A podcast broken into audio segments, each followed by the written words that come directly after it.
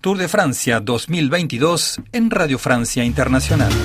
La cima del poderoso puerto de Otakam restará como testigo de la enorme gesta protagonizada por el danés Jonas Vingegaard, quien tras ganar la etapa Reina Pirenaica sentenciaba su primer Tour de Francia a falta de tres jornadas para su finalización. La decimoctava etapa del Tour 2020 será recordada merced a la combatividad y lucha constante entre los dos candidatos al título, Tadej Pogachar y Jonas Vingegaard, un formidable duelo de pedales donde incluso los dos ciclistas tuvieron serios percances. Vingegaard veía como su bicicleta frenaba en pleno descenso del puerto de Espandel, mientras que Pogachar se fue al suelo en un gesto de deportividad absoluta. El maillot amarillo esperaba al vigente campeón de la Ronda Gala una imagen que embellece aún más el tour que prácticamente tiene asegurado el danés, ya que tras esta etapa la distancia entre Vingegaard y Pogachar es de 3 minutos 26 segundos, una renta insuficiente para que el esloveno pueda recordar distancias en la contrarreloj del próximo sábado. Escuchemos al escudero del maillot amarillo el norteamericano Sepp Kuss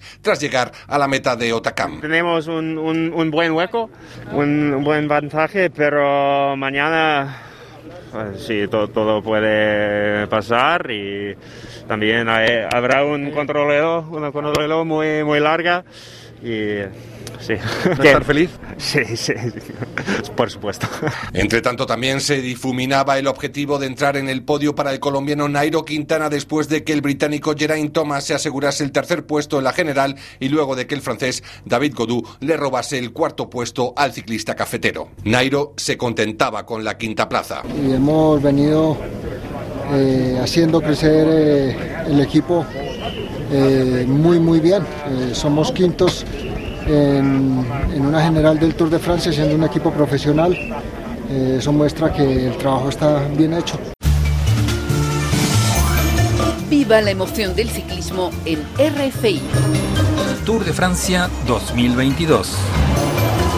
Tras el esfuerzo y sacrificio demostrado en la última prueba de montaña, los ciclistas regresan a terreno plano para dirigirse a la meseta central en el menú de la antepenúltima etapa. Este viernes la organización propone 188 kilómetros, ofreciendo una nueva oportunidad para los sprinters, ya que los ciclistas que quieren consolidarse en el top 10 tendrán que esperar su turno en la contrarreloj individual prevista para el sábado. En la técnica Richa Rifono les informó desde Otacam Carlos Pizarro, Tour de Francia 2022.